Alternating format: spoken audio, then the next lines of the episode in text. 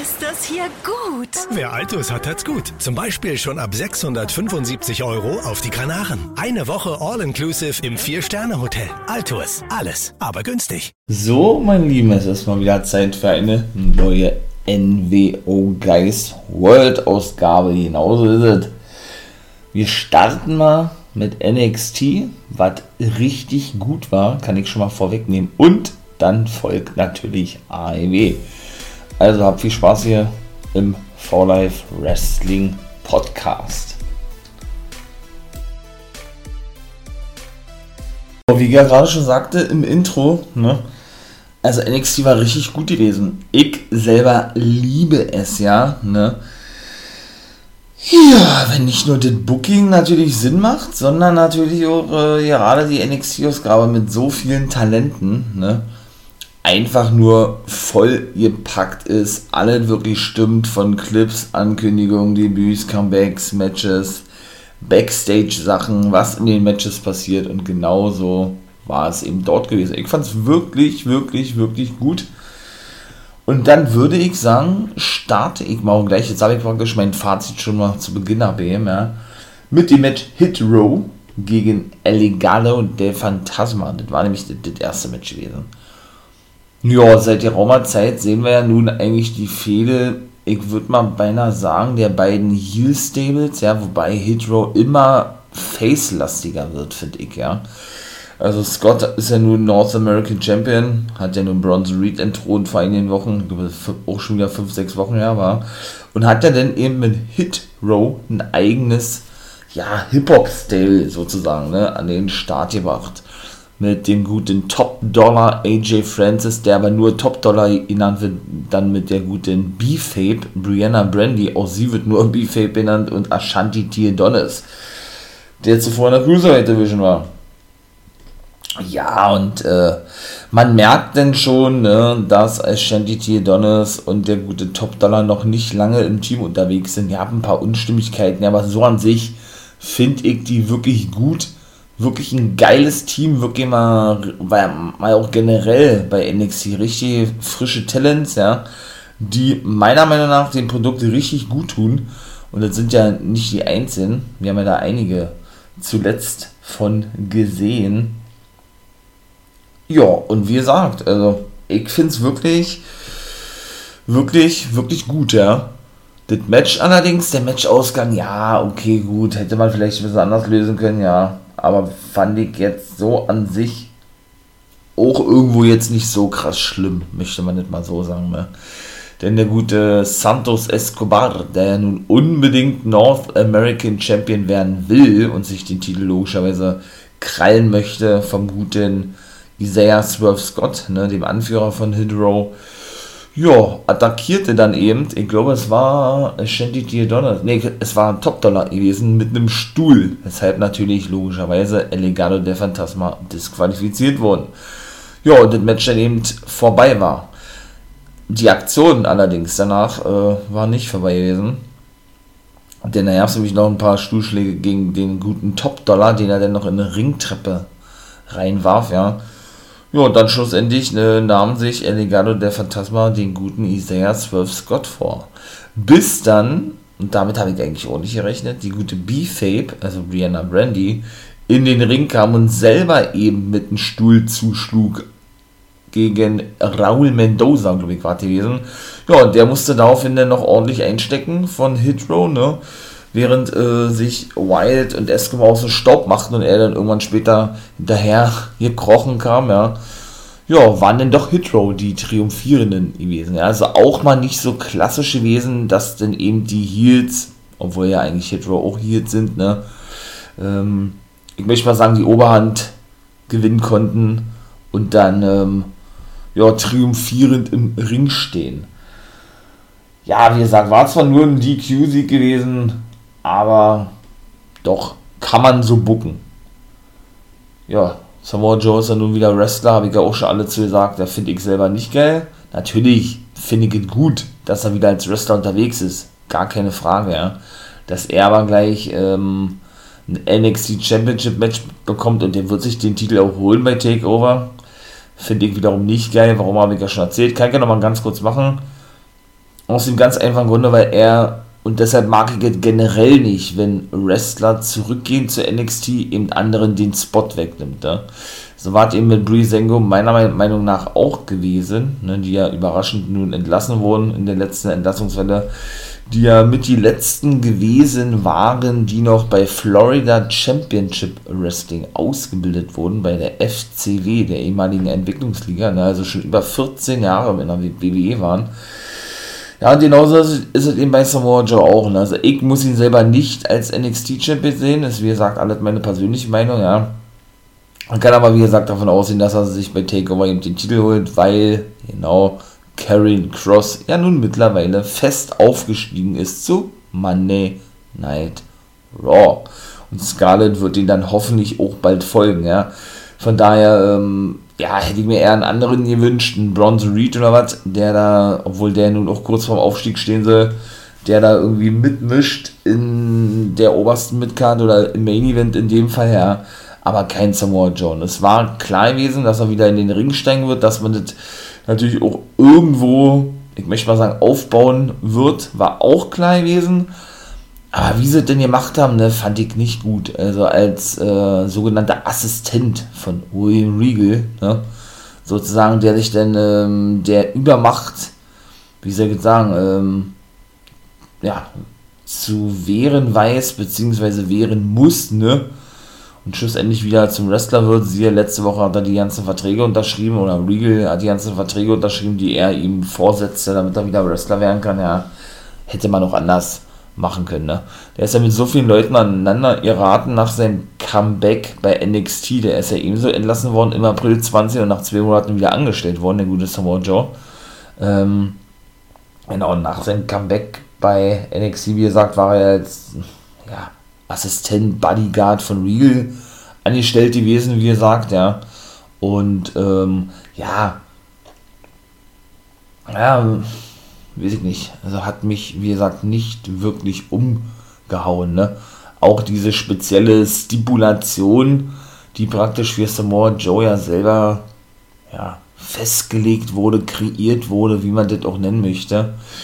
Dahingehend, dass er doch sich nur wehren darf. Ne? Also er darf sich äh, oder er darf nur zurückschlagen und seine Position ausnutzen, wenn er selber angegriffen wird. Provokation nicht mit einbeschlossen. Was ist das für eine dämliche Stipulation, ja? Also weiß ich nicht. Hätte man, hätte man doch gleich von vornherein sagen können, jo, Samoa Joe will wieder wresteln, äh, der wird jetzt demnächst äh, den und den vorgesetzt bekommen, weil auch mit Adam Cole ist er ein paar Mal aneinander geraten, auch mit Pete Dunne und auch die ganzen Matches werden wir, denke ich, noch sehen, ja, und so weiter und so fort. Aber dann hätte man das nicht so machen müssen. Natürlich wollten sie eine Story präsentieren, was ja auch irgendwo nicht verkehrt ist, natürlich, ganz klar. Aber gut, ist nicht jedermanns Sache, mir hat es selber nicht gefallen, aber ich bin ja da dennoch, ne, mit Sicherheit, äh, ja, ich will nicht sagen eine Ausnahme, aber jeder hat eben eine andere Meinung und ja, ist ja auch ganz gut, wenn, wenn man eben generell diese Feder auch feiert, ne? Ja, wie gesagt, äh, das ist ja genauso geil, der Main Event war Dexter Loomis gegen Johnny Gargano, kann ich schon mal gleich sagen. Ähm, wie hatten sie das Match genannt? Lose, lose her or Love Her Match, glaube ich. Oder Lose Him and Love Her Match. Denn da geht es ja darum, ne, ob Dexter Loomis der Familie The Way beitreten kann. Ne, denn Indy ist ja sowas von verliebt in Dexter Loomis. Das sieht man schon seit Monaten. Ne? Und das finde ich wiederum richtig geil, dass ähm, Gargano immer zwischendurch andere Fäden bekommen hat. Diese Fäden mit Loomis aber nie wirklich, äh, ja, nie wirklich erkaltete, ne?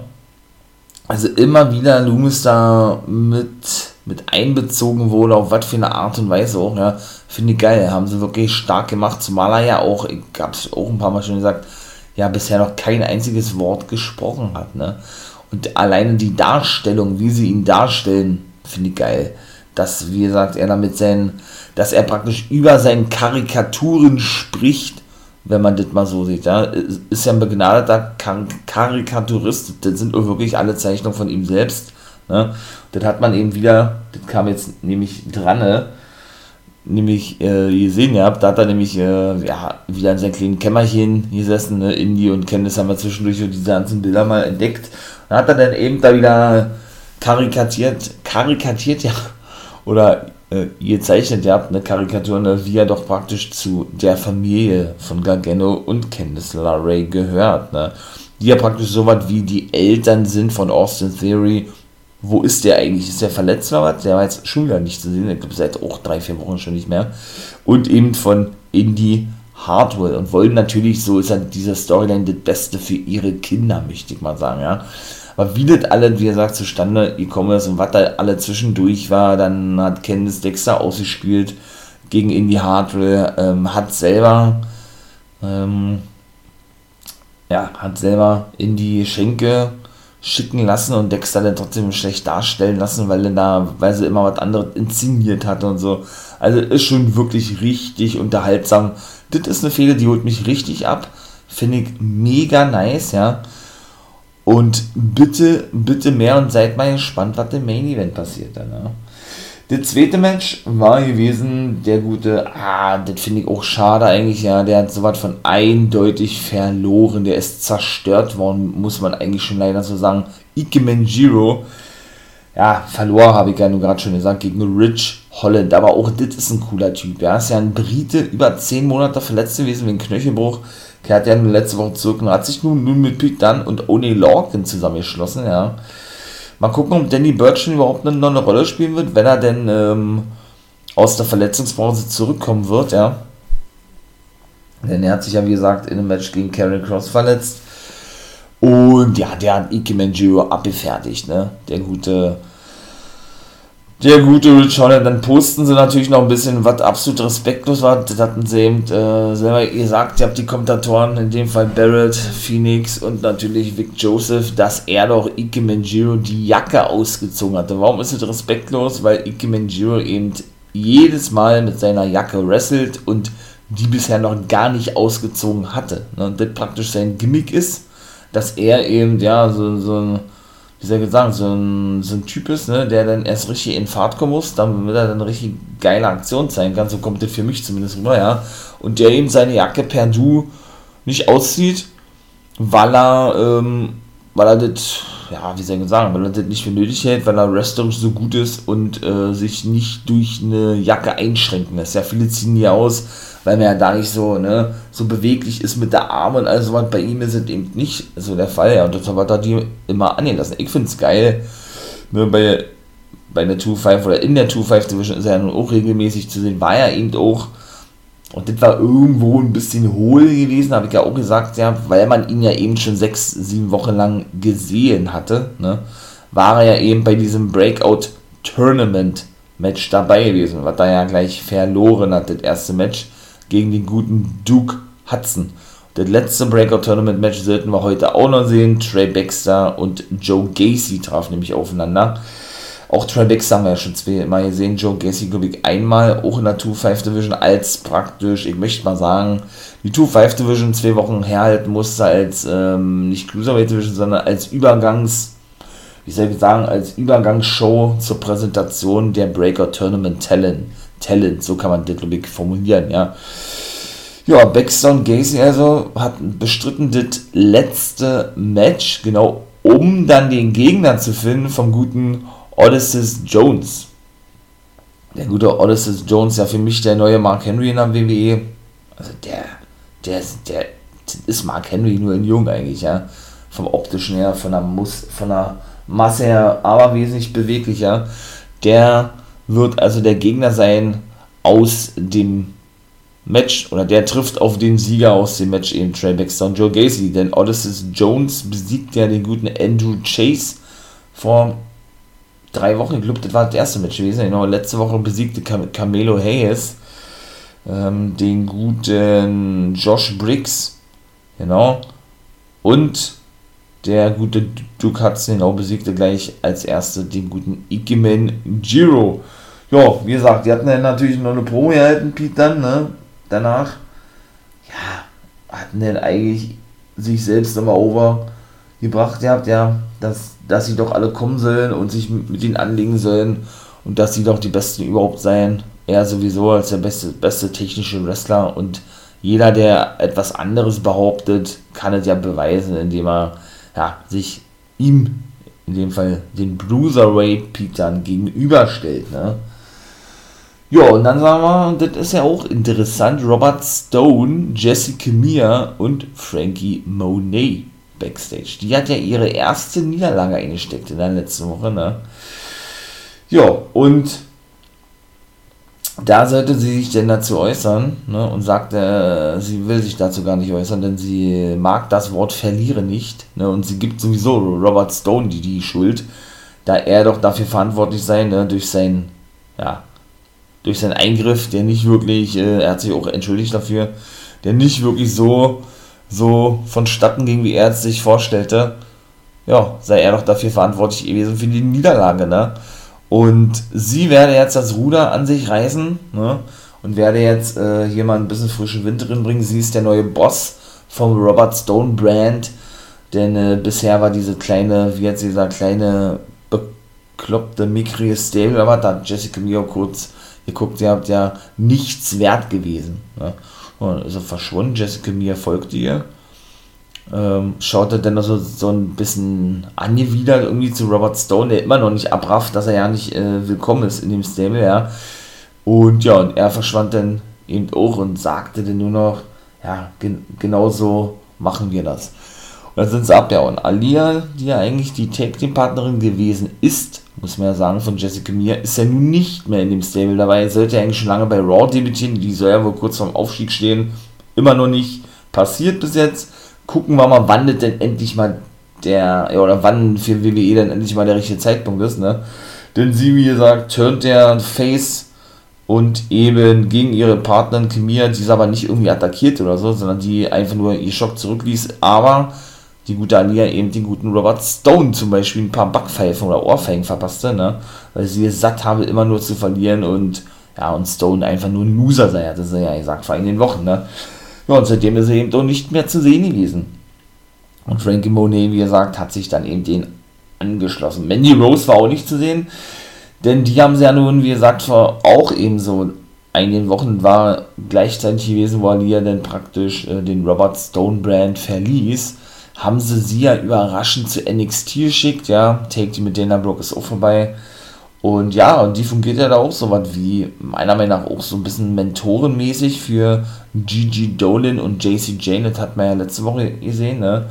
Als sie da ähm, gefilmt werden wollten oder sollten, besser gesagt, von dem Kameramann, aber Manny Rose den mitbekam und ihn wegschickte, weil er nicht hören sollte, was sie zu besprechen hätten. Ne? Ja, auch so ein bisschen Scout-mäßig, ne? Also sie fungiert ja so ein bisschen als Scout-mäßig, schaute sich ja auch, wie gesagt, das Match an, Saray gegen Tony Storm, die ja nun mittlerweile, also Tony Storm auch bei SmackDown ist oder aufgestiegen ist, war ja zwei Wochen, glaube ich, wart. Und ähm, ja, deswegen ist es interessant zu sehen, wie das auch da weitergehen wird. Ja, warum ist er jetzt bei NXT? Vielleicht äußert sie sich endlich mal dazu, aber sie war ihm nicht zu sehen gewesen. Fand ich eigentlich nicht so geil. Weil, ja, damit denn diese Fehler natürlich ein bisschen Würze noch kriegt, irgendwie, ne, wäre vielleicht gar nicht so verkehrt gewesen, wenn sie eben noch zu sehen gewesen wäre. Dann folgten eben, wie gesagt, äh, Clips zu Trey Baxter, beziehungsweise wenig später dann auch zu Joe Gacy, weil die ja, wie gesagt, das letzte Breakout-Tournament-Match bestreiten sollten. Ja, drittes Match war Bobby Fish und Roderick Strong gewesen, ne? Die beiden ehemaligen Mitglieder der Undisputed Era. Ja, der Messiah of, of the Backbreaker konnte natürlich gewinnen. Der gute Roderick Strong ja, die Poste nur noch und das war gewesen, war auch relativ, äh, relativ kurz denn gewesen. Ich dachte, Kushida kommt irgendwie raus, ne? Der machte übrigens später noch, noch klar, dass er die Challenge von Strong ähm, akzeptiere und annehmen werde, ne? Denn Strong forderte ihn ja vorher Raumerzeit um den Cruiserweight-Titel heraus. Ja, dann ist dieses Match dann wohl auch festgesetzt worden, wann allerdings Weiß ich nicht. Also eventuell bei Takeover hat er auch nicht gesagt. Er hat nur gesagt, Kushida, er nimmt die Herausforderung an. Denn wie gesagt, Roderick Strong ist ja selbst nun der Boss ne, von Diamond Mine mit, mit, mit Russ Taylor. Oder Tyler Russ, wie er ja bei NXT heißt. Ne, da waren sie auch sehr kreativ, was die Namensfindung angeht. Sein Manager Malcolm Bivens und ich sag mal, der Trainer von Diamond Mine, Hideki Suzuki, der auch eigentlich als Trainer bei NXT oder für NXT verpflichtet wurde, ne? Ja, die vier sind Diamond Mine also. Und ich finde es so cool, dass die auch so eine, dass die dann noch nach dem Split von Undisputed Era wirklich weiter eine gute Rolle spielen, ja. Auch Bobby Fish mit 44 Jahren, der älteste Wrestler bei NXT, ja. Ja, der ist irgendwo so ein bisschen, äh, ne, derjenige, der wahrscheinlich jetzt nicht so profitieren wird von, von, von dem Split. Strong hat dann, gesagt, ein eigenes Stable. Cole war nicht anwesend und O'Reilly ebenso nicht. Die werden aber nächste Woche ein, ein Face-Off oder ein Face-to-Face-Segment haben. Und wie hatten sie gesagt, das war auch später ein Clip gewesen, Adam Cole sei durch die Aktion von O'Reilly in der letzten Woche, als er attackiert wurde, ja, außer die Fichte sitzt und hätte wohl nicht die ärztliche Freigabe gekriegt. Jo, dann sahen wir eben der, oh, geil, mein Liebling, aktuell bei NXT, Cameron Grimes, Baby, und LA Knight. Grimes ist seit der Raumerzeit der Butler von Knight, ne? Wollte sich vergewissern, dass er eben, äh, ja, seinen vollen Rückhalt habe in ihrem Match gegen die Grizzled Young Veterans, ne? Das sollte nämlich das nächste Match sein, das vierte Match. Denn, und Knight sagte, ja, ja, klar, du kannst dich auf mich total verlassen und sagte, ach so, übrigens, äh, meine Schuhe sind dreckig, putz sie mal noch schnell. Fand das dann natürlich nicht so geil.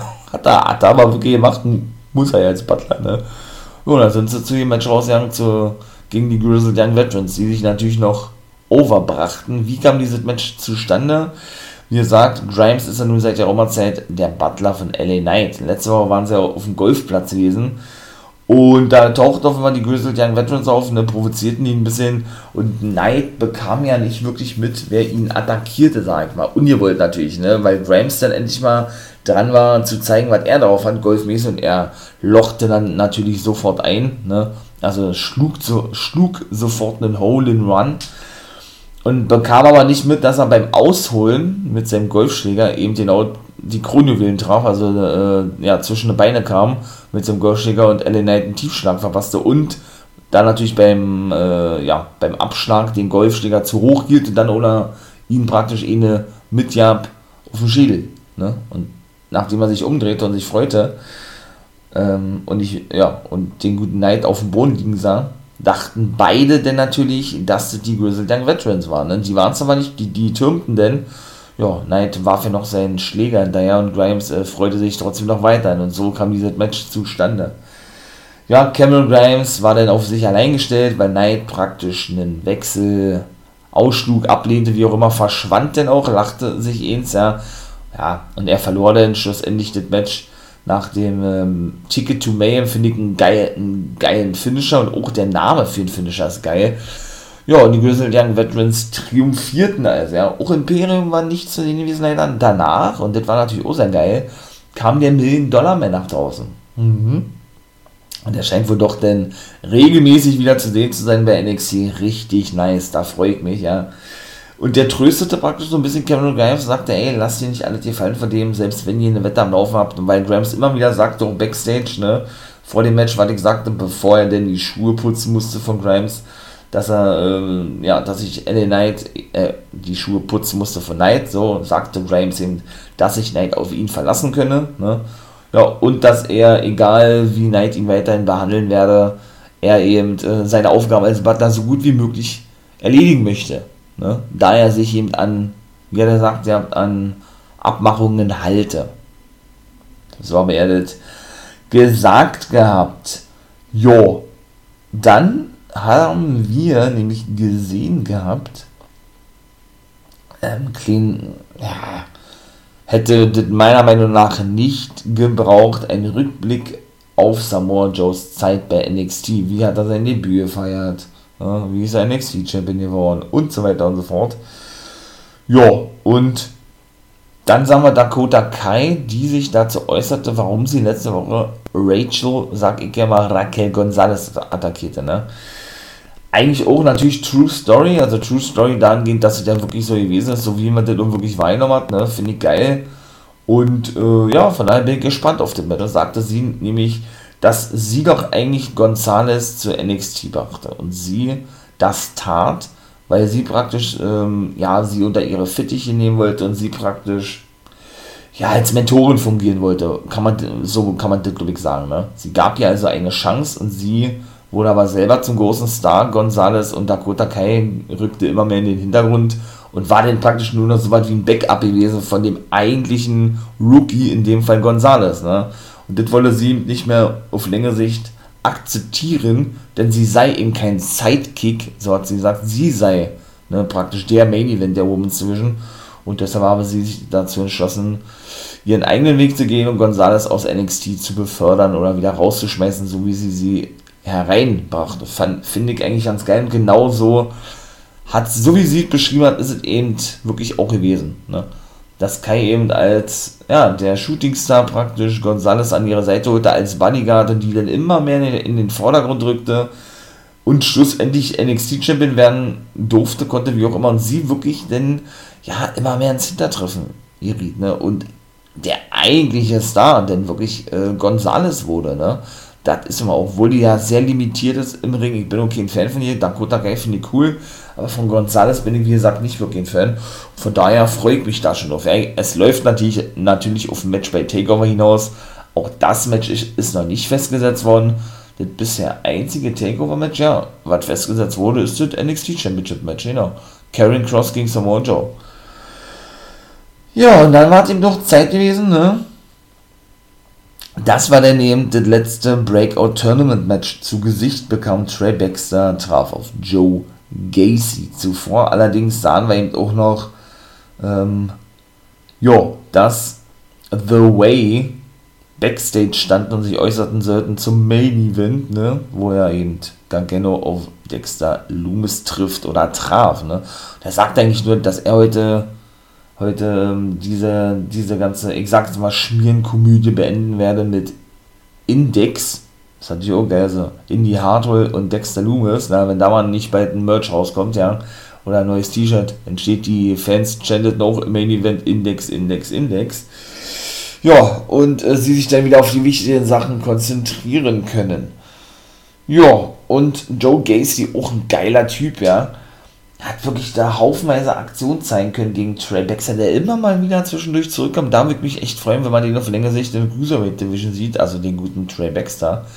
Der konnte wirklich schlussendlich gewinnen, der gute Trey. Ich war eigentlich eher für Joe Gacy gewesen, bin ich ganz ehrlich, ja.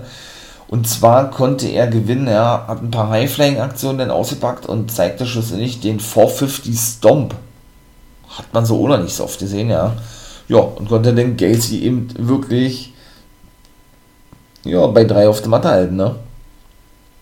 So sehen wir denn also, um es jetzt nochmal kurz zu sagen, die beiden Halbfinal-Matches Camelo Hayes gegen Duke Hudson und dem Trey Baxter gegen Ulysses Jones.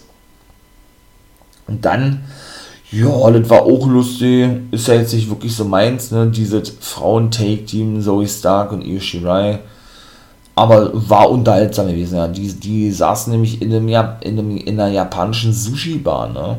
Denn sie will ja praktisch mehr ne, mit Shirai und daneben will ihre Freundin werden und will nicht nur ihre Take-Partner sein, sondern will generell eben eine bessere Bindung zu ihr aufbauen. Ja, dann haben sie eben was gegessen. Ihr hattet nicht wirklich zugesagt, Tintenfische, was da alles lag, ja. Das war nicht wirklich von Zoe's, äh, nach Zoe Starks Geschmack. Und immer wenn Shirai wegschaute, äh, ja, spuckte sie das Essen aus, warf denn dieser Werte, wo das Essen dann mal auf den Boden oder schmiss die, schmiss die, ähm, na, die Tintenfische über ihren Kopf hinter sich, ne? Und so weiter und so fort. Und schlussendlich dachte sie, oh ja, sie habe Shirai ein bisschen geknackt, ne? Dahingehend, äh, dass sie doch, ja, eine bessere Bindung aufgebaut hätte. Und als Shirai dann eben praktisch die Kellnerin zu sich rief, die dann eben umarmte, und ähm, ja, praktisch die, praktisch die Quittung haben wollte und die eben gereicht bekam von der Kellnerin, äh, ja, drückte sie dann praktisch der guten Zoe Stark diese in die Hände, so eine Art, ey, wenn du eine bessere Bindung zu mir herstellen willst, bezahl mal das, das Essen, ne? das abgeholt. Und Stark fragte, sag mal, äh, wieso hat sie dich denn umarmt? Dann hat sie die Kellnerin gefragt gehabt, hat sie gesagt, ja, wir sprechen eben dieselbe Sprache. Sagte, ah, okay, also, okay, also Japanisch logischerweise. Ja, klar, sagt sie. Da hat sie gesagt, naja, und die kommt bestimmt doch aus der gleichen Stadt. Sagte, nö, nö, nö, ich bin aus Texas. Sagt sie, aus Texas? Okay, alles klar. Hm, mal gucken, wie da jetzt noch weitergehen wird. Ja, vielleicht wird es dann irgendwie, weiß ich nicht, Japanisch lernen oder ein paar, Sp paar Sprüche lernen, ich weiß nicht. Auf jeden Fall unterhaltsam wart, ja. Ist jetzt aber keiner meiner favorisierten Fäden, Fäden oder Storylines, muss ich sagen. Ne? Ja, dann verschwand sie Zoe Stark, ne? Nachdem sie, ja, als erstes so, ich würde mal sagen, so tat, als würde sie noch ein bisschen Essen mitnehmen. Und dann war es das gewesen. Jo, Indie Hartwell sollte sich denn kurz dazu äußern, ne, für wen sie denn sei. Sie sagte natürlich, dass sie für Dexter Loomis sei und sie hoffe, dass diese ganze Fehde denn endlich mal ein Ende nimmt, indem sich Dexter Loomis der Familie anschließen könne. Ja, und dann sah man eben doch, Karrion Cross, der war wirklich kurz da gewesen, ne? Der stürmte dann zum Kommentatorenput, stieg, glaube ich, auf den drauf, genau, provozierte Joe, der dann auch nach draußen kam, ne? Und verschwand aber gleich wieder Cross, weil der hat ja seine, die Security von Regal im Schlepptau, die ihm ja daran hindern sollten, eben, ne, mit Cross an, aneinander zu geraten, gelangen denen ja auch irgendwann, aber trotzdem mussten sie dann nämlich diverse Aktionen einstecken. Ja, und Joe fertigte dann die ganze Security ab und machte dann dem Kleinen, dass er sich den Titel holen wolle. Und dann war auch dieses Segment vorbei gewesen. Wie gesagt, Kushida, habe ich ja schon gesagt, ne? Der hat sich ja zu Strong geäußert. Nächste Woche sehen wir dann eben, ja, Gonzales, die sich zu der Aktion äußern wird von ihrer, ich sag mal jetzt, ehemaligen besten Freundin Dakota Kai, dann das Face-to-Face -face oder Face-Off zwischen Adam Cole und Kyle O'Reilly. Und Ember Moon trifft nächste Woche auf Saray. Sarai, Saray. Und das finde ich natürlich auch mega geil. Ilya Dragunov wird live vor Ort sein. Alter. Richtig geil. Der war ja, glaube ich, noch gar nicht zu sehen gewesen bei NXT. Bei NXT UK ja doch einmal war er bei NXT zu sehen gewesen. Denn ähm, dieses Match wird ja nun stattfinden, weiter gegen Dragunov Part 2 oder zum oder der zweite Aufeinandertreffen eben auch bei Takeover. Sollte eigentlich schon lange bei NXT UK stattfinden, aber dadurch, dass Walter sich ja schwer in der Hand verletzte, haben sie das jetzt nachgeholt. Ja, das ist praktisch so ein Prime Target, was das denn hier wird, ja, so eine Konfrontation oder da hatten sie dann praktisch so Clip gezeigt, wie das zu dieser Konfrontation gekommen ist. Ja, und Dragunov wird sich nächste Woche live äh, einem Publikum stellen und sich zu dieser ganzen Thematik nochmal äußern. Finde ich natürlich richtig geil. Da haben sich dann die Offiziellen dazu entschieden, jo, dass eben, dass eben, äh, ja, das Match dann nachgeholt wird bei Takeover. Finde ich natürlich mega geil. Da wird uns ein richtiger Leckerbissen erwarten. Und ebenso geil war auch der Main Event, da komme ich jetzt zu. Sechstes Match, Johnny Gargano gegen Dexter Loomis. Natürlich wieder haufenweise Sachen mit bei gewesen, ne? Ach Mensch, Indy kam irgendwann während des Matches nach draußen und wollte Dexter natürlich unterstützen. Wie sollte der auch anders sein? Ne? Nachdem er ein paar Aktionen ein, einstecken musste von Gargano, das hat man auch von Loomis schon ein paar Mal gesehen, verschwand da unter dem Ring. Ne? Und auch immer wieder hatte man die Angst in den Augen gesehen von Gargano, so den absoluten Respekt gegenüber Loomis, ne? weil er für ihn so spooky rüberkommt. Ja, und Indy hatte dann so klar gemacht, ey, ey, Johnny, bleib hier, ich werde ihn, äh, ihn zurückholen ne, und ging dann auch unter den Ring. Dann kam aber Kenntnis nach draußen ja, äh, und rief dann eben ihren Ehemann Johnny noch mit nach draußen und hielt doch dann das Hosenbein fest von Indy. Ne? Und beide zogen Indy Hartwell nach draußen. Die hat er dann natürlich an der Hände Dexter Loomis mit dran gehabt, ja. Was natürlich äh, Johnny und, und Candice, also Papa und Mama, nicht so gut fanden. Ja, dann ging es erstmal weiter im Ring. Und äh, Candice ja, Candice ähm, diskutierte noch ein bisschen mit der guten Indy Hardware und im Ring rollte Dexter Loomis Gargano ein und Gargano stieß ihn aber so, so doll mit so einer Wucht zurück, dass er ihm gegen Indy Hardware stieß, die vom Apron dann herunterplumpste oder, oder äh, ja, heruntergestoßen wurde. Ne? Und ja, ne, Indy dann das natürlich mitbekam und Dexter sich praktisch entschuldigen wollte, aber eben äh, in Form von, dass er sie eben anschaut, weil er ja nicht spricht, ne? Ja, gelang denn aber nicht wirklich. Da gab es einen DDT nach draußen, so ein Gargano DDT, glaube nennt er ihn, und dann auch noch im Ring und Schuss. Und ich konnte ja wirklich Loomis besiegen. Ach Mann, ey.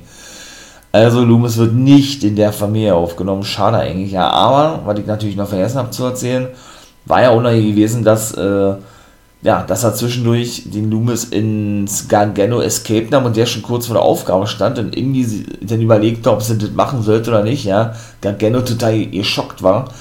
Und sie dann praktisch so ihr Gesicht zwischen das zweite und dritte Seil drückte ja Richtung Loomis hin, so eine Art, ey komm, versuch mich mal zu streicheln.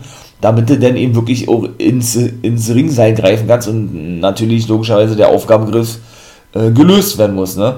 Und Loomis konnte sich wirklich zusammenreißen und streichelte dann wirklich die Wange von Indy, die sich, die sich dann freute, ja, und konnte wirklich so ins Seil greifen und Gargano musste den Aufgabegriff loslassen. Also auch schon wieder sehr geil inszeniert alles. Ich, ich feiere das. Ich finde diese Fehde so unterhaltsam, ja, ich finde die so geil.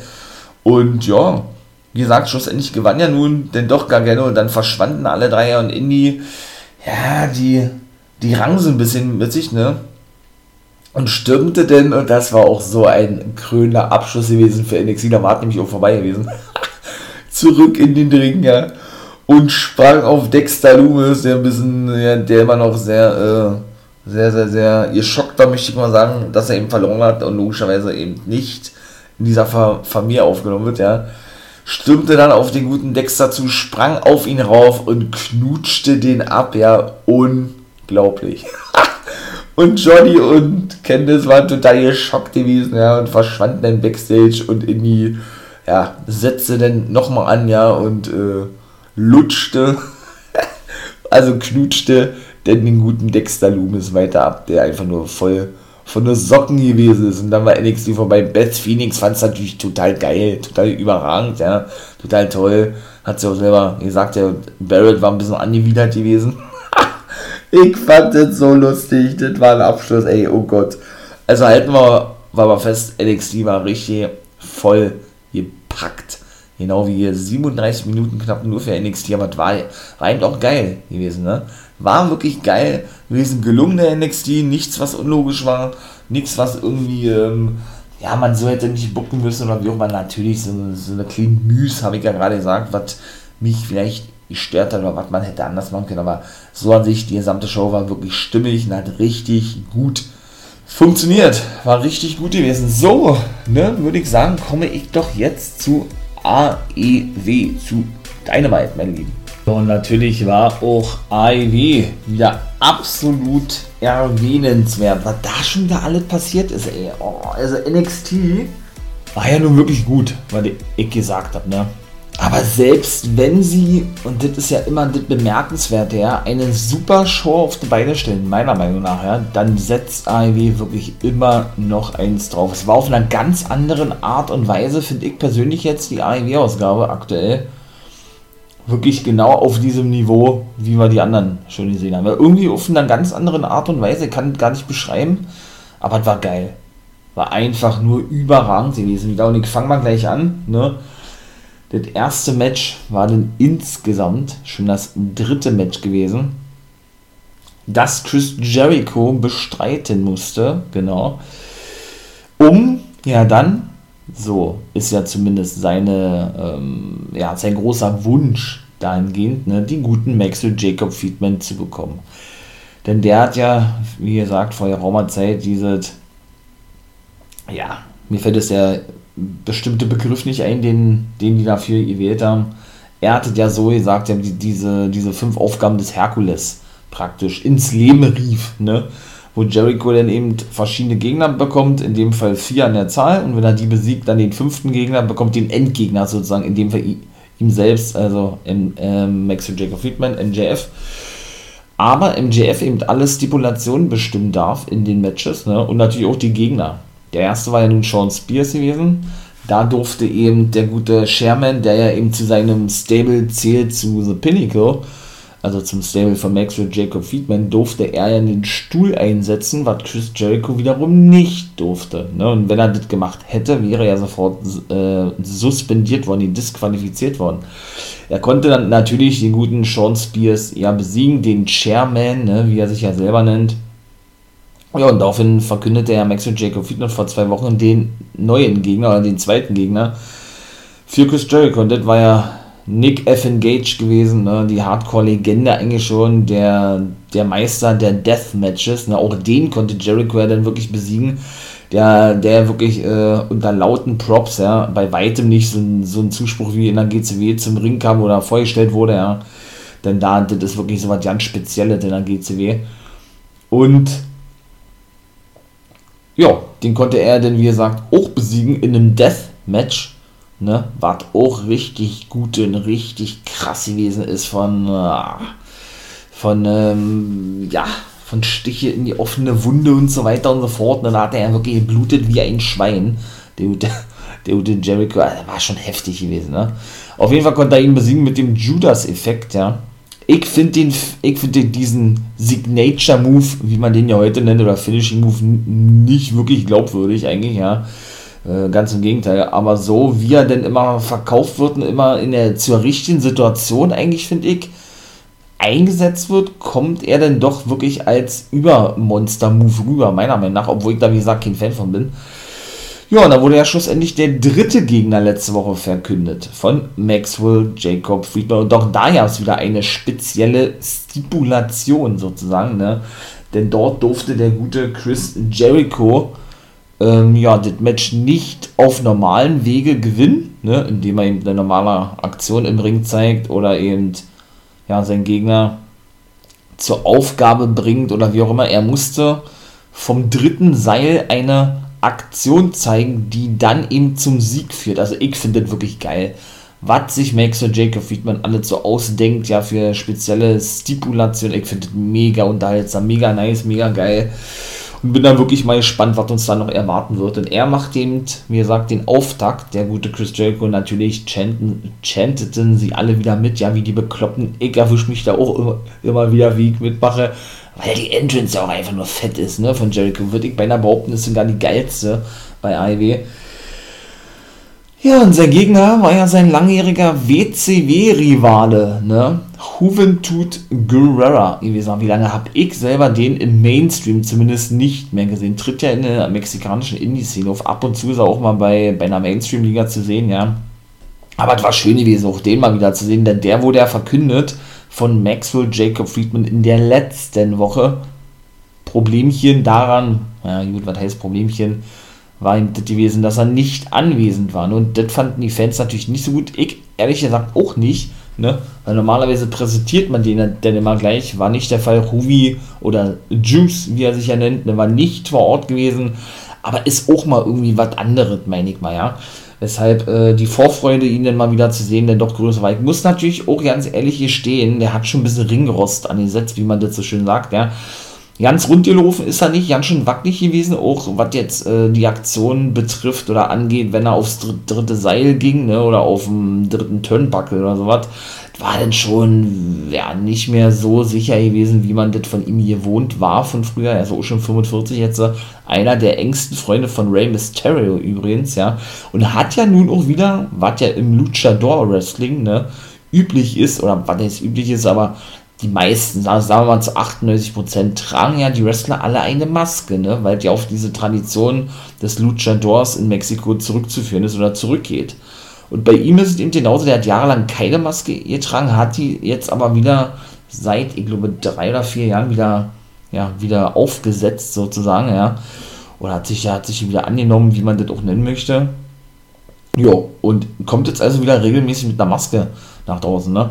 Die hat dann natürlich logischerweise auch getragen bei Chris Jericho. Der hatte so ja versucht, ja, die zu zerreißen, ja das ist auch ein Move, ne? Der kam da auch nicht gut an, weil man weiß, äh, wie viel eine Maske einem Luchador oder eine, einer Luchadora bedeutet, meine ich mal. Und wenn eine Maske zerrissen wird, das haben wir bei Penta und Phoenix schon gesehen, ja, da wird ja mal sehr schnell äh, mit einem Handtuch oder sowas, ja, das Gesicht verdeckt, denn diese Tradition besagt ja mal kurz darauf einsehen, dass wenn Wrestler praktisch demaskiert werden, außer aber das ist natürlich äh, das ist natürlich die Stipulation in einer speziellen Matchart, was in Mexiko sehr, sehr, sehr oft vorkommt und eine sehr übliche Matchart ist und auch eine wahrscheinlich die beliebteste Matchart überhaupt ist.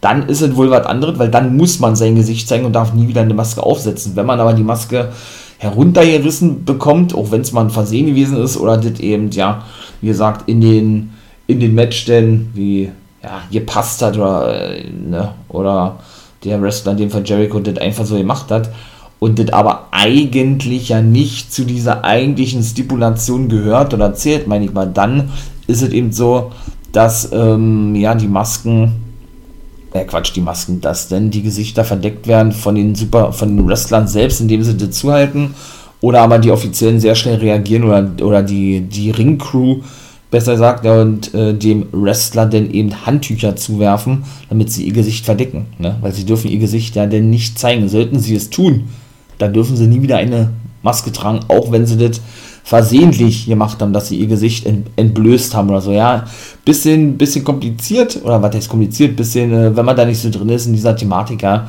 dann äh, kann es schon ein bisschen verwirrend sein, sagen wir mal so.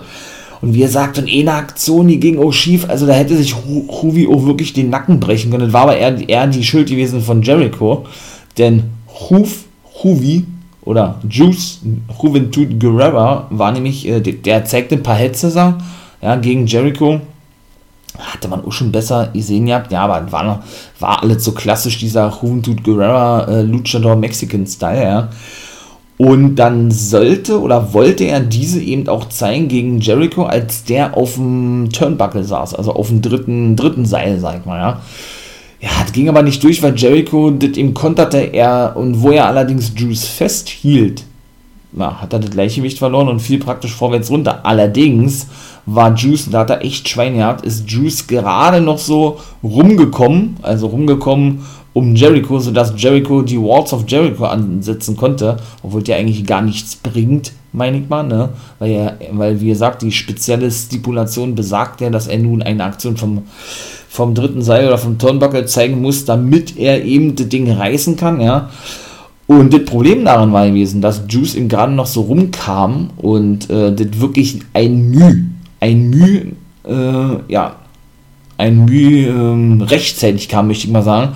Weil wäre das dann etwas später ihr kommen, hätte das böse aussehen können, meiner Meinung nach, weil Jericho ne, äh, fiel nämlich mit seinem ganzen Gewicht auf die auf den Rücken von Juice bedeutet, wenn Juice natürlich den Kopf nicht noch rumbekommen hätte, wäre der Nacken durch gewesen. Ne? Weil wie gesagt, wenn man natürlich eine Aktion vom dritten Seil ansetzt und man muss sich das ja vorstellen, Juventud steht ja praktisch schon vor Jericho und will ja eine Hetze zeigen, also will praktisch mit seinen Beinen sich um den Kopf herum herumschwingen und ihn nach vorne rüberwerfen. Und Jericho kontert ihn aber aus, ne, hält ihn praktisch als Powerbomb fest und, und ja, wollte dann wahrscheinlich langsam nach unten gehen, fiel aber dann nach unten, nach, nach unten, so, oder runter und wollte gleichzeitig mit seinen Händen nehmen, um die Beine rumgreifen, damit er die Words of Jericho nimmt. Und da ja, war Juice aber mit seinem Vorderkörper noch nicht mal um Jericho herum, was natürlich extrem gefährlich ist. Ne? Deswegen ging aber noch gerade so gut. Trotzdem war das schon sehr heikel gewesen. Er konnte aber das Match natürlich gewinnen, Jericho, indem er eben vom Turnbuckle, also vom dritten, dritten Ringpfosten, ne?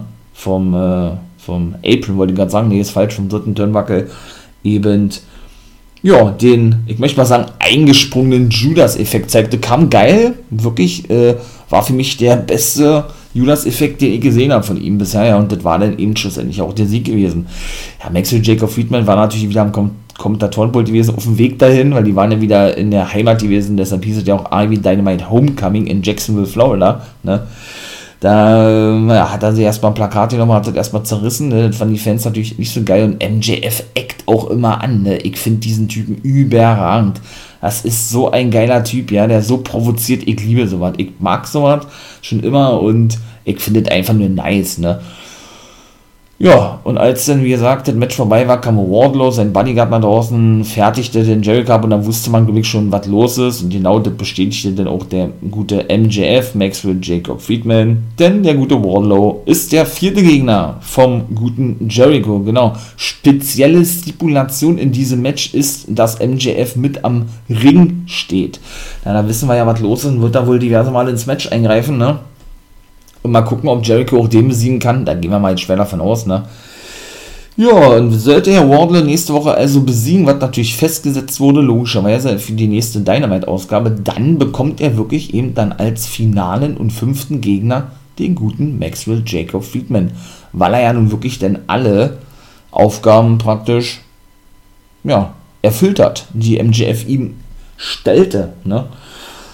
Also, doch, war auch wieder war auch wieder richtig gut gewesen. Doch, muss ich wirklich sagen, ich feiere diese ganze Fehler, diese ganze Konstellation mega nice. Denn auch natürlich da so, ich sag mal, Wrestler mit zu integrieren, die man jetzt schon lange nicht mehr gesehen hat, aber die, die eben eine Vergangenheit haben mit Jericho, in dem Fall Juice, ne, also Juice, äh, Juice Robinson, äh, Juventud Guerrero natürlich, oder eben durch einen etablierten Independent Star, der gerade absolut hot ist, in dem Fall Nick Gage und auf eine ganz andere Art und Weise eben AEW Wrestling präsentiert mit diesem absoluten Hardcore-Style, den er da eben geht bei der GCW, ist für mich überragend. So was bekommt nur AEW hin, ja. Ja, dann sagen wir Backstage Lucha Brothers, bevor die aber was sagen konnten, oder nee, sie wurden gefragt, wo denn Peck ist. Ja, und das war dann eher, ich will nicht sagen, unkreativ, aber das sagen wir ja in der letzten Woche schon, als sie ja nicht anwesend waren und Peck ihm sagte, äh, auf die Frage, wo denn die Lucha Bros sein, also in der letzten Woche, sagte er ja, dass äh, ihr Flug kurzfristig gecancelt wurde. Nee, Quatsch, dass ihr, dass ihr Auto, was sie sich gemietet hatten, wohl kurzfristig abgesagt wurde und sie erstmal sehen müssen, wie sie denn in die Halle kommen, beziehungsweise ihnen wohl eine andere, ein anderes Auto geschickt wurde. Chavo, der ja nun auch zurück ist, ne? Und ja, das natürlich auch mega nice ist, den mal wieder zu sehen, der nun als Manager von Andrade El Idolo fungiert. Also er hat praktisch seine, seine Tante Vicky abgelöst, die jetzt nur noch Nyla Rose managt, hatte mich ja eh wundert gehabt, ne? dass sie nie nach draußen kommt mit Andrada, habe ich auch schon mal gesagt, ja, weil er ist auch wirklich schlecht am Mic, er spricht wirklich schlechtes Englisch, ja. So hat er eben mit Chavo meiner Meinung nach oder eben auch schon zuvor mit, mit Vicky den oder die Richter an der Seite gestellt bekommen, ne.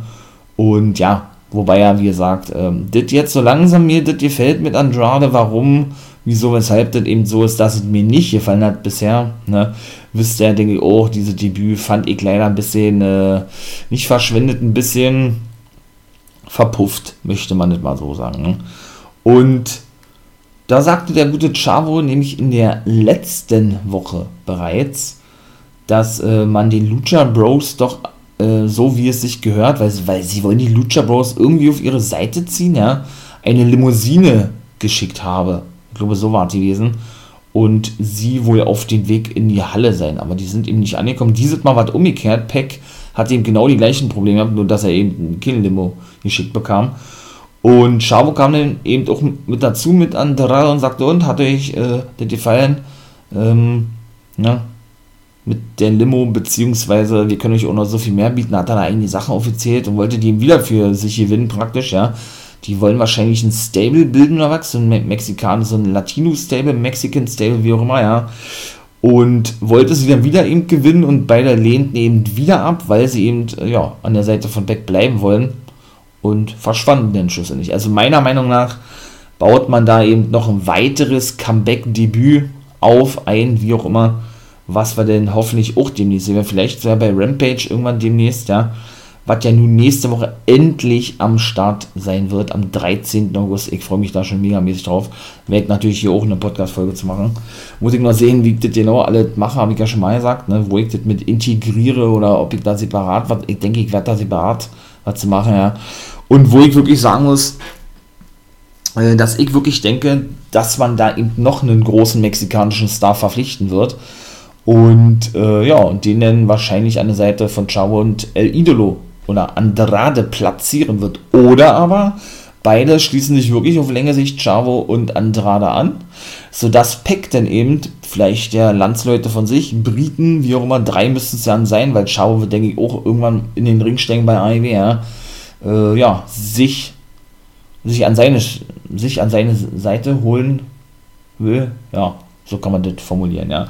Wir mal gespannt, wie das da weitergehen wird. Die Dark Order war zum Beispiel auch am Start gewesen. Da kam dann nämlich Hangman Page dazu, entschuldigte sich dafür, dass er letzte Woche verloren hatte. Genau, sie hatten ja ein Match am Evil Uno, Stu Grayson ähm, und Hangman Page. Genau, und natürlich Alex Reynolds und Johnny Silver gegen die gesamte Elite, also den Good Brothers, die Impact World Tag Team Champions und eben auch den AEW World Champions, den Young Bucks und natürlich äh, den vierfachen Champion Kenny Omega. Ja, und da war ja die spezielle Stipulation gewesen, ne? da kamen sie auch nach draußen so in diesem Basketball-Outfit und so weiter und so fort. Ich kenne mich selber nicht so aus mit Basketball, habe ich ja schon mal gesagt, ne? Auch da sollte gleich wieder ein, äh, da komme ich jetzt gleich zu, eben ein Segment geben, ne? Was natürlich auch so eine Anspielung hatte, wahrscheinlich äh, auf ein Basketballteam oder wie auch immer, ja. Und da hatten denn nämlich in der letzten Woche hatten eben die Elite gewonnen, beziehungsweise waren noch Nick Jackson und Kenny Omega übrig. Und ja, das bedeutet zwangsläufig, dass eben Hangman Page und die Dark Order keine Titelmatches bekommen, also keine World Championship Match und keine Take Team Oh, ja, und kein Take Team Championship Match. So, das, das war nämlich diese Stipulation gewesen, wonach, wenn Hangman, was er ja nun nicht hat, und die Dark Order gewonnen hätten, hätten sie ein Titelmatch bekommen, ne? Geht jetzt also nicht, weil sie verloren haben.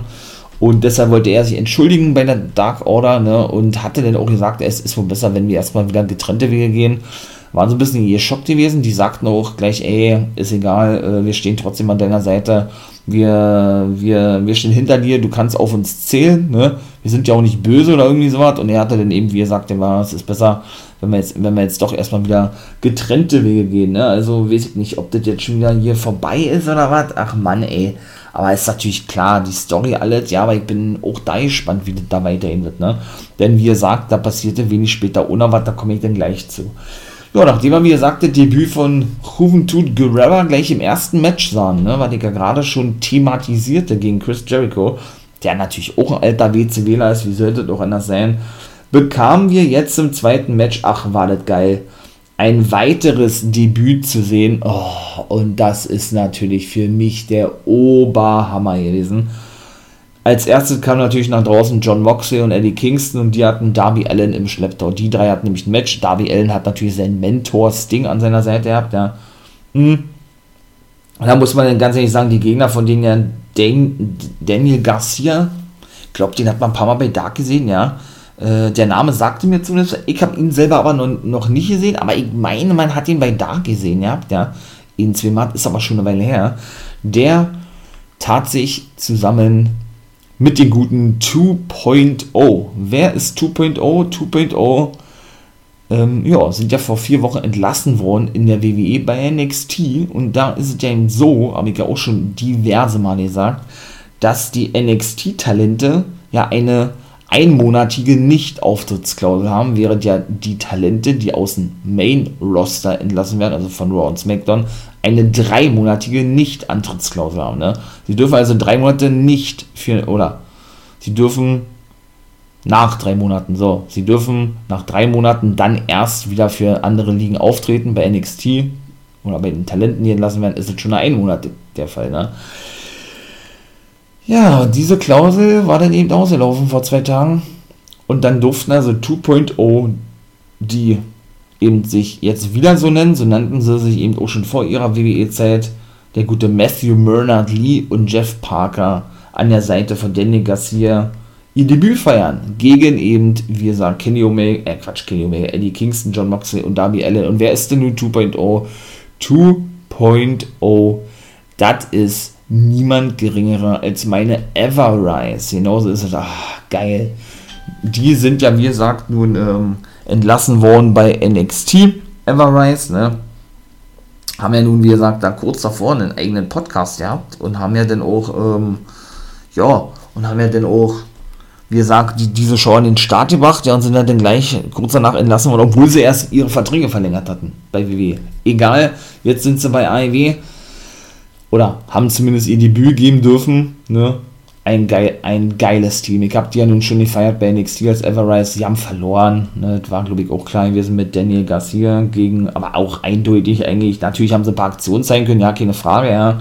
Aber Daniel Garcia war dann derjenige gewesen, weshalb sie irgendwo geschont wurden, weil sie ja nicht diejenigen gewesen sind oder waren, die gepinnt wurden, sondern der junge Daniel, Daniel Garcia, denn 2.0, wie gesagt, Jeff Parker und Matthew Bernard Lee, die er als Chase Parker, also er hatte nur einen neuen Vornamen bekommen und ähm, ja, und Matt Martell, der hatte also nur einen neuen Nachnamen bekommen, ja, bei WWE unterwegs. War, wie gesagt, sind ja schon seit 19 Jahren in der Indie-Szene in Kanada unterwegs gewesen als 2.0, also die sind als, als Take-Team schon seit 19 Jahren unterwegs, ne, also schon wirklich ein richtig erfahrenes Take-Team.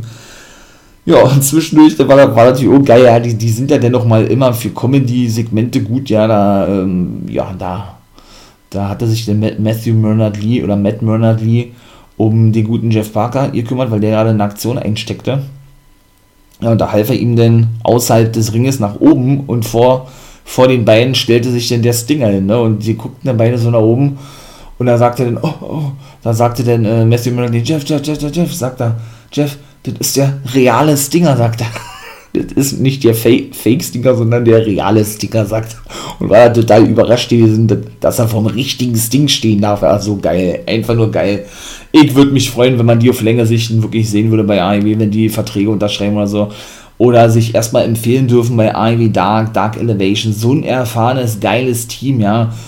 Ach, mega nice. Und das war auch eine Überraschung gewesen, weil sie, weil das ist auch nicht angekündigt worden, soweit ich weiß zumindest, ja. Richtig geil. Jo, äh, die hatten, wie gesagt, gewonnen mit einer Combo aus Paradigm Shift und den Coffin Drop und als dann eben Matthew Bernard Lee das zum Beispiel sagte zum Stinger, kam eben auch schon Darby Allen nach draußen geflogen mit einem mit Coffin Drop auf ihn, ne? Jeff Barker ging aus dem Weg und der knallte volle Möhre in die Ringabsperrung. Der hat auch gut geknallt, ne? Also das muss man ja ehrlich sagen. Und der Stinger hat dann praktisch seinen Soll erfüllt, indem er ja dann praktisch die Mail abgelenkt hat, möchte ich mal so sagen. Von daher war das natürlich sehr, sehr, sehr schön gewesen. Natürlich, jetzt muss man wieder sagen, Moxley ne, und Eddie Kingston sind jetzt wieder als Team unterwegs. Ne, hat man gemerkt, und das war nur so ein vorübergehendes Ding, da Moxley nun Papa geworden ist, eine ganze Weile zu Hause war bei seiner Lebensgefährtin Renee Young. Ne, ähm, und Eddie Kingston ja in dieser Zeit eben, wo Peck, der ja weiter in England lebt oder zurückgezogen ist nach England, eben nicht eingereist ist, ne, einreisen darf, aber eben äh, ja nicht eingereist ist, nicht eingesetzt wurde, er eben an der Seite von Pentagon Junior oder von Penta El Zero Merde unterwegs gewesen ist. Ne? Der gute Eddie und Penta hat keinen Sinn ergeben, habe ich ja schon mal gesagt. Das ist dann auch so das Einzige, was man vielleicht kritisieren müsste. Denn wie gesagt, äh, eigentlich hat er Eddie Kingston oder turnt er Eddie Kingston an der Seite von The Butcher and the Blade gegen eben die Lucha Brothers, gegen seine besten Buddies oder gegen Penta zumindest, seinen besten Buddy, wie er das selber sagte, ja. Ja, da war er ja von jetzt auf gleich dann wieder an der Seite von Penta zu sehen gewesen, weil Mox ja dann eben kurz rausgeschrieben war für einige Wochen, wie gerade schon sagte, ja.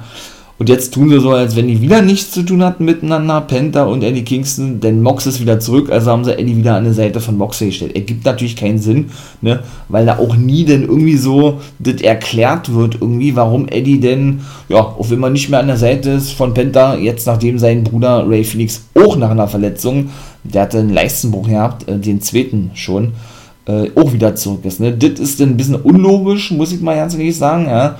Wenn man mal AEW jetzt sich kritisieren, kritisieren will, aber dann doch mal irgendwas sagen muss und wie gesagt, ich spreche das eben doch an. Ne? Wenn es was zu kritisieren gibt oder wenn eben was anzusprechen ist, was jetzt keinen Sinn ergibt, dann muss man das auch meiner Meinung nach erzählen. Ja, weshalb es eben ein ja, ein bisschen schade ist, weil wie gesagt, man braucht sowas nicht sehen bei AEW. AEW hat so gar nicht nötig, sowas zu bucken, meine ich mal, ja. Aber nun gut, das ist so wirklich das Einzige, wo man sagen könnte, okay, das hat jetzt nicht wirklich Sinn ergeben, ja. Jetzt ist Eddie also wieder mit Mox unterwegs. Mal kicken, wie dürfen sie doch mal die Take-Two-Titel gewinnen. Ich würde mich freuen, weil es ein geiles Team ist. Ja, Death Triangle ist also auch zurück, weil Phoenix dann aus der Verletzungspause zurückgekehrt ist und Penta nicht mehr, nicht mehr mit Eddie im Take-Team unterwegs sein muss, dadurch jetzt. Oh, mal gucken, wie die Fehler mit Chavo und natürlich mit Andrade weitergehen. Peck spielt ja da auch noch eine Rolle, wie gesagt. Ne?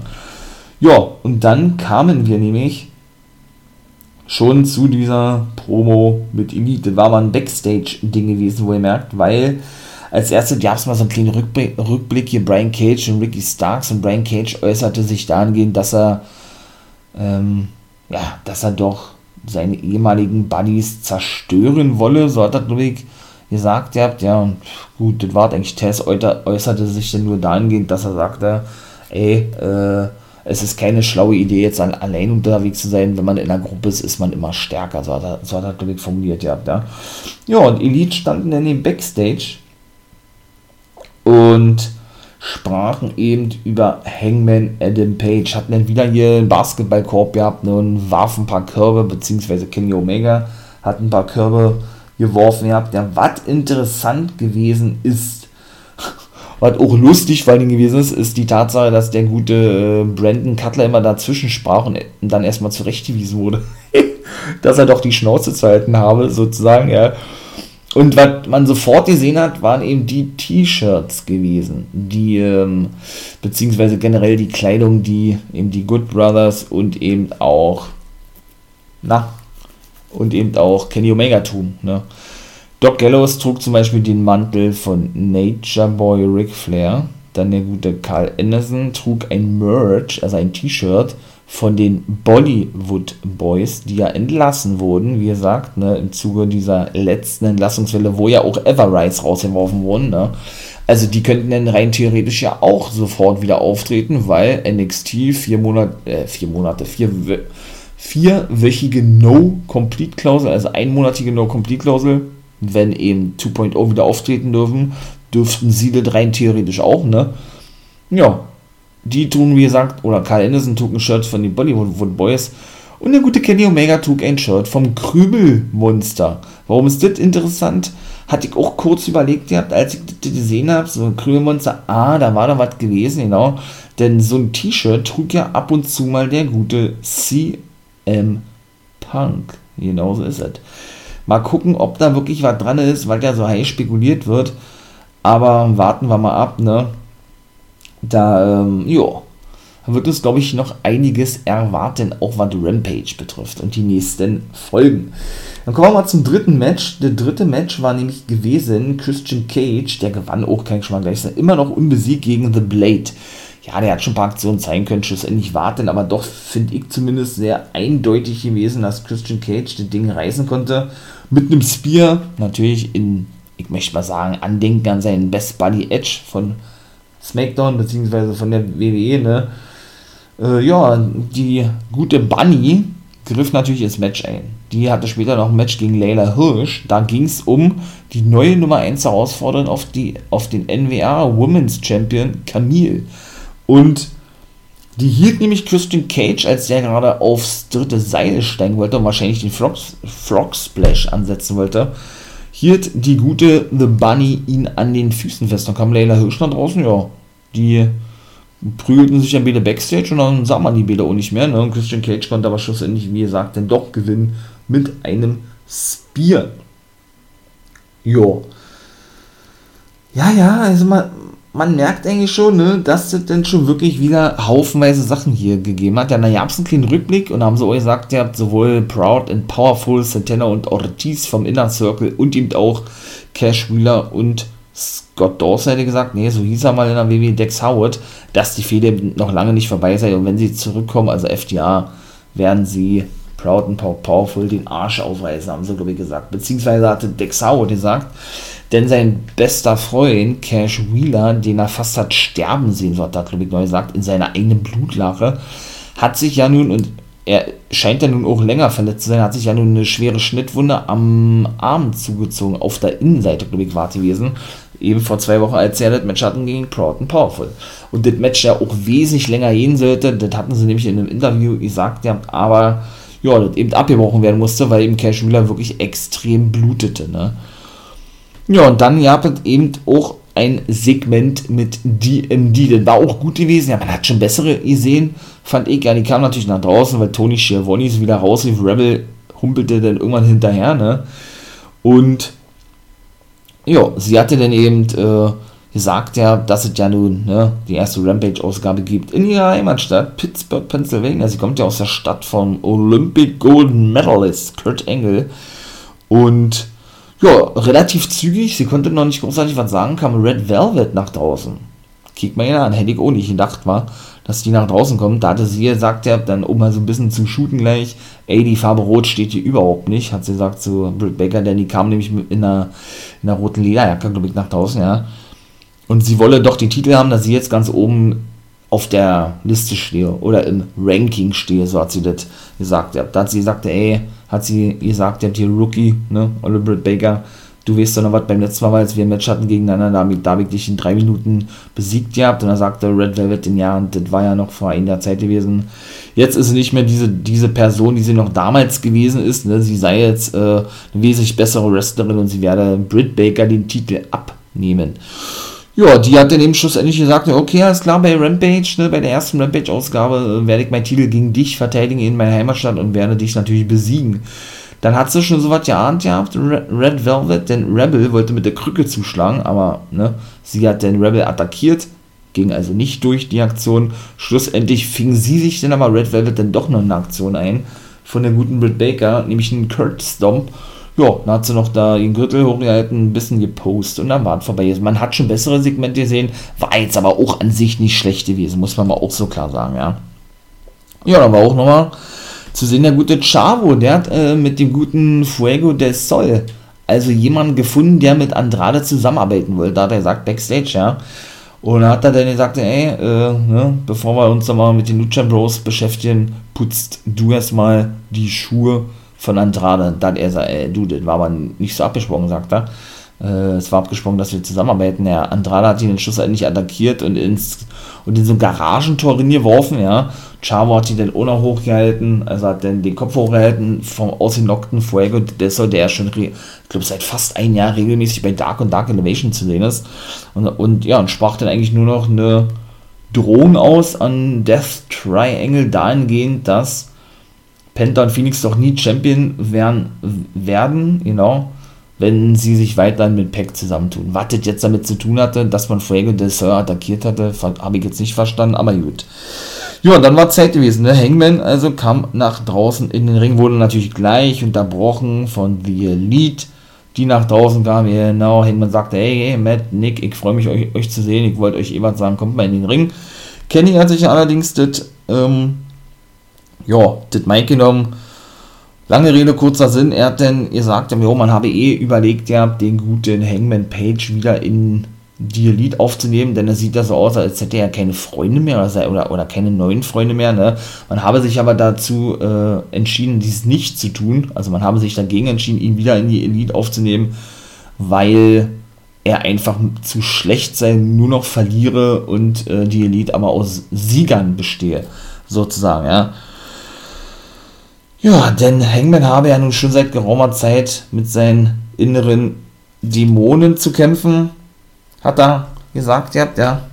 Und, äh, ja, und nach, den, nach dem Satz, dass dann eben ne, nur, nur noch äh, Gewinner in der Elite drin seien und er doch einmal Verlierer sei, hatte Kenny zu Hangman gesagt, attackierte Hangman den, den guten Kenny, wurde dann natürlich abgefertigt mit ein paar V-Trigger ne, der gute Hangman, dann kam Dark Order nach draußen und wollten ihm eigentlich helfen. Ich sag zwar dem neuen Anführer der Dark Order, allerdings, und als wenn, als wenn Kenny das schon geahnt hat, der hatte auch natürlich die Loyalität zu den Fans in Frage gestellt von Hangman, die denn aber den Namen Hangman chanteten, also die, die da erstmal gleich klar machten, ey, wir stehen auf seiner Seite, ne?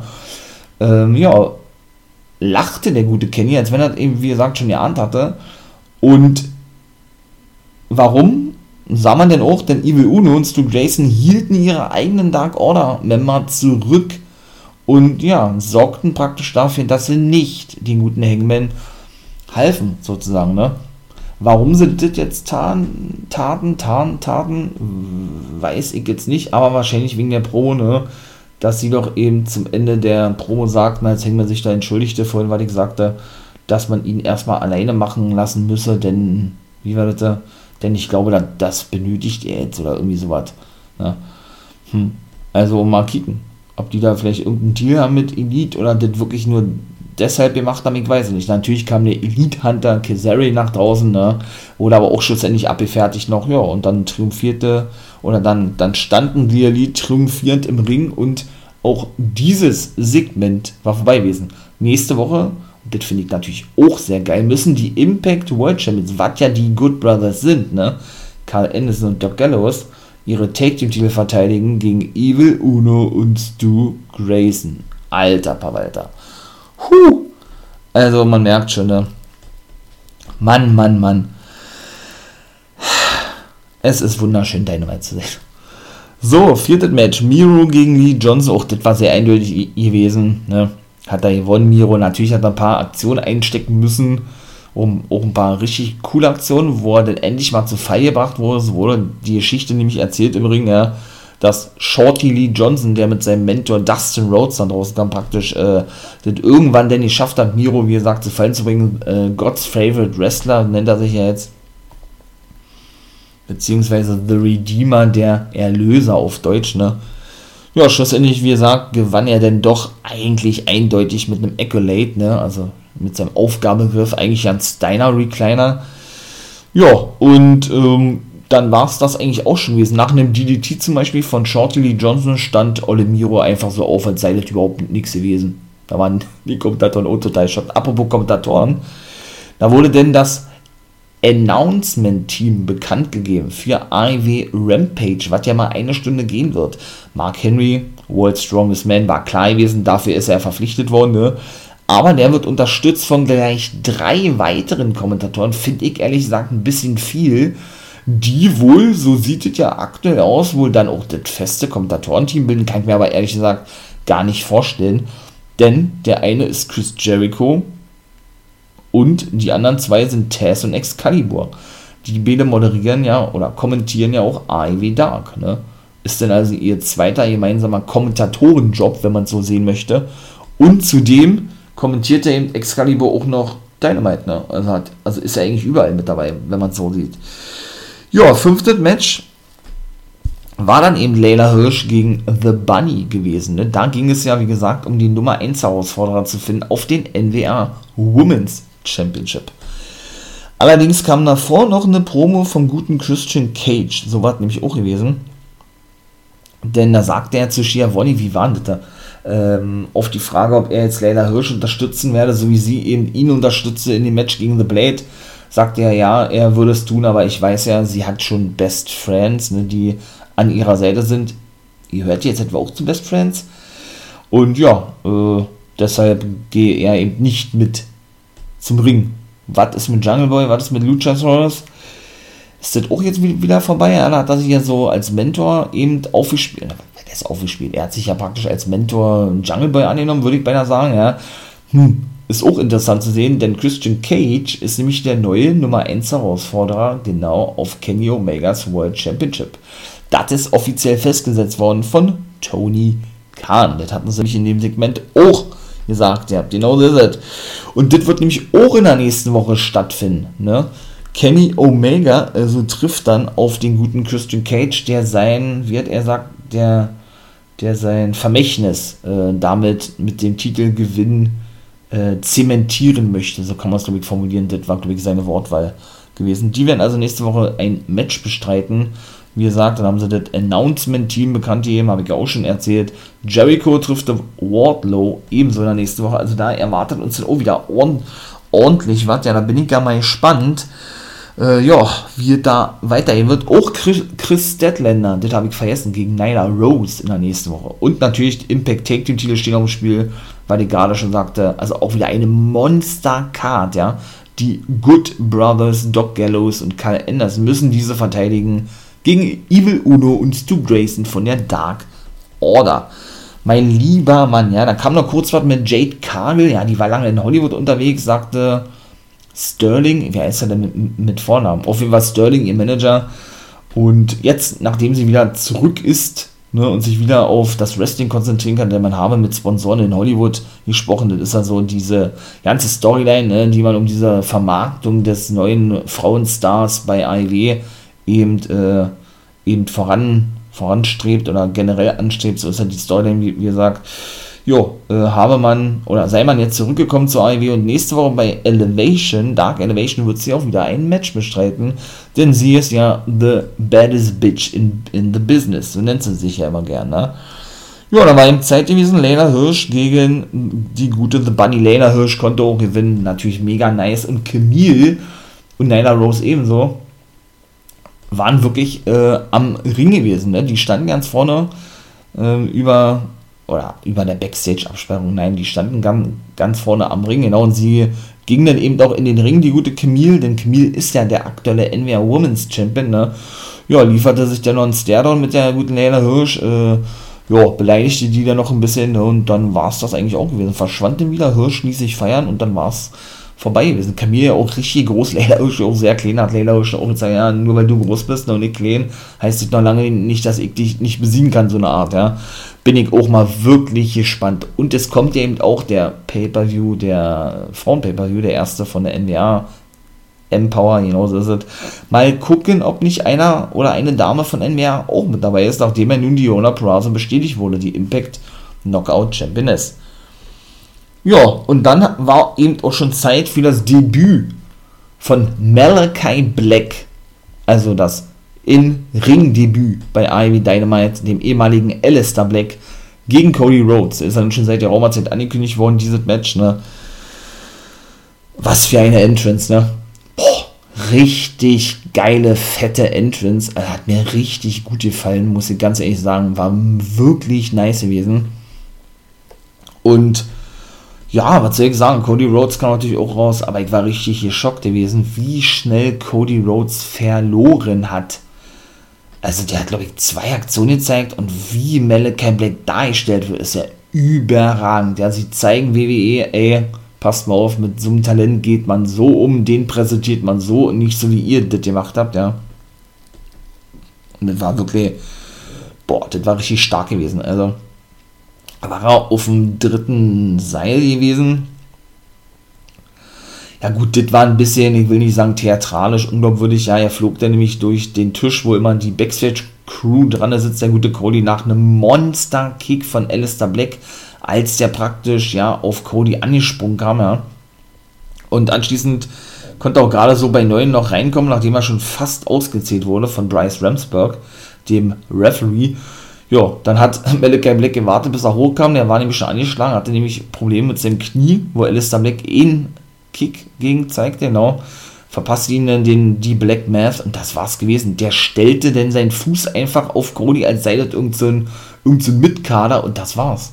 Und Malachi Black hatte wirklich gewonnen. Die Fans waren auch total schockt gewesen, ja. Dann verschwand er und Cody musste sich wirklich hochhelfen lassen von Tony. Der kam nicht mehr nach oben.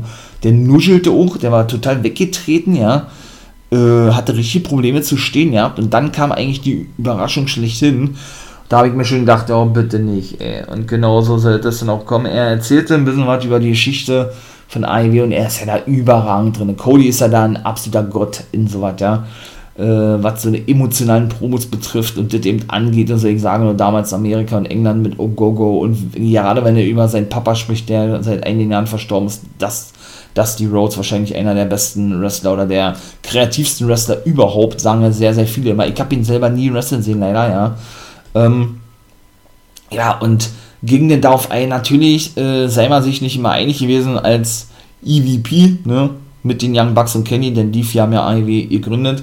Dennoch liebe er sie und man halte trotzdem zusammen und AEW werde immer in seinem Herzen sein, beziehungsweise ähm, hat er die, die gesamte Geschichte erzählt, ja, wie er begann und wie schnell die Zeit rumgegangen ist und so weiter und so fort, bis man eben heute angekommen ist, wo man eben steht, heute hier. Und er eben äh, seit AEW gegründet wurde, ständig immer äh, mit seinem Gesicht ja, geworben und beworben wurde, ne? Das kam einem so vor, als wenn ihr das alle zu viel seid, zumal er ja auch Papa geworden ist, kurz nach Moxley, ne? Und sich jetzt wahrscheinlich seiner Familie intensiv widmen will. So soll er zumindest rüberkommen. Und dann zog er sich wirklich äh, ja, die Stiefel aus, was ja ein eindeutiges Zeichen dafür, man, dafür ist, man hat das schon in der Promo gemerkt, ja, die Fans waren ja auch geschockt gewesen und, äh, sagt, und chanteten dennoch no, no, no, ne? Ja, zog er seine Stiefel aus, was eigentlich ein eindeutiges Zeichen für ein Karriereende ist, ne? Wenn man die Stiefel aussieht und in der Mitte des Ringes hinstellt, dann macht man eigentlich Schluss, ne? Und ja, dann kam aber der gute Malachi Black nochmal nach, draußen, hatte eine Krücke bei, er schlug die Cody über den Rücken und ja, lachte sich ins, verschwand und dann war irgendwie vorbei gewesen. Jetzt bin mal gespannt, wie das weiterhin wird. Natürlich kann man davon ausgehen, dass das Storyline ist und äh, natürlich noch mit Malachi Black alles so weitergehen wird. Ja, dennoch muss man sagen, mehr als eindeutig dieser Sieg von Malachi Black. Richtig, richtig geil, wie sie den darstellen jetzt schon, ja. Und natürlich auch, ähm, ja, und natürlich auch generell so dieser Schocker, den sie wieder mal kreiert haben, ob Cody seine Karriere beendet oder nicht, ne? Beziehungsweise, ähm, ja, ne? Warum vor allen Dingen, wenn es so sein sollte? Natürlich, vielleicht äh, wirklich alles ein bisschen too much, aber gerade jetzt, äh, wenn Rampage und so an den Start, ja, aber sie spielen eben auch wieder mit diesen Gerüchten, ne? Mit diesen Gerüchten, die auch schon seit Jahrhunderter Zeit im Umlauf sind, wonach Cody ja angeblich total zerstritten sein soll mit den Young Bucks, mit seinen anderen EVPs, ne, mit denen er ja AEW gegründet hat und Kenny, weil die drei, Kenny und die Bucks eben, ja, länger Freunde sind und wirklich das Band zwischen den drei wesentlich dicker ist als zwischen den drei und Cody. Und ja, angeblich Cody AEW verlassen könnte irgendwann, vielleicht um zur WWE zurückzugehen oder eine eigene Liga zu gründen oder sowas, ja, und er das immer dementierte. Und sie das jetzt aber wieder einmal, und da sind sie eben auch sehr stark drin, ja, das wirklich in diese aktuelle Storyline, möchte ich mal sagen, zwischen Cody und Monica Black mit einfließen lassen, ja. Finde ich natürlich mega geil, dennoch wird es interessant zu sehen sein. Und sie lassen die Fans wieder so im Unklaren. Und das ist ja auch das Geile irgendwo daran, dass AEW Leute mal so überragend buckt und hinbekommt, ja, wie es nun schlussendlich weitergeht mit AEW. Ja, und das soll es eben schlussendlich auch gewesen sein, meine Lieben, ne? Dann würde ich sagen, verabschiede ich mich doch hier. Und ja, wenn euch das gefallen hat, wie gesagt, lasst ihr natürlich gerne einen Daumen hoch da, ein Abonnement, ne? Also ja, lasst einen Daumen da. Unterstützt den For Life Wrestling Podcast dadurch, wäre natürlich mega nice. Ja, und in diesem Sinne bleibt mir denn eigentlich nur noch zu sagen, dass ihr natürlich einen schönen Tag haben sollt, aber bevor ich das vergesse, könnt ihr ja auch mal sehr gerne natürlich auf Patreon raufgehen, denn das ist jetzt wirklich an den Start gegangen. Genauso ist es. Da könnt ihr die NWO Guys World folgen, wenn ihr das denn möchtet. Im Vornherein bereits ja, herunterladen, abrufen, anhören. Ne? Und ja, einen Tag früher, immer donnerstags denn schon und nicht erst auf den Freitag, für diejenigen, die ihn nicht warten können. Und natürlich gibt es da auch noch zwei andere Abo-Modelle. Lasst euch mal überraschen, geht darauf, werdet Patreon und ein Teil der NWO Nation. Ne? Würde ich mich natürlich sehr freuen darüber. In diesem Sinne, ne, habt einen schönen Tag und ja, bis demnächst.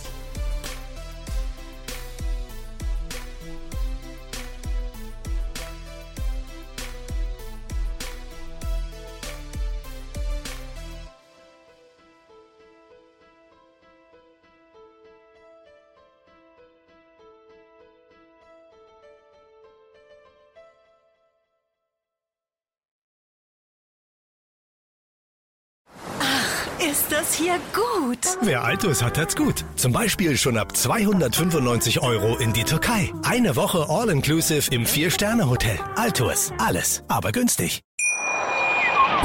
Wie viele Kaffees waren es heute schon? Kaffee spielt im Leben vieler eine sehr große Rolle. Und das nicht nur zu Hause oder im Café, sondern auch am Arbeitsplatz. Dafür gibt es Lavazza Professional. Kaffee am Arbeitsplatz, der genauso lecker schmeckt wie in eurem Lieblingscafé. Die perfekte Kaffeelösung für jede Art von Unternehmen. Klein, mittel, groß. Ihr habt auf jeden Fall einen Kaffee, der schmeckt. Die richtige Motivation für eure Arbeitstage. Alle Infos zu Lavazza Professional findet ihr auf lavazzapro.de mit allen Kaffeelösungen für euer Büro.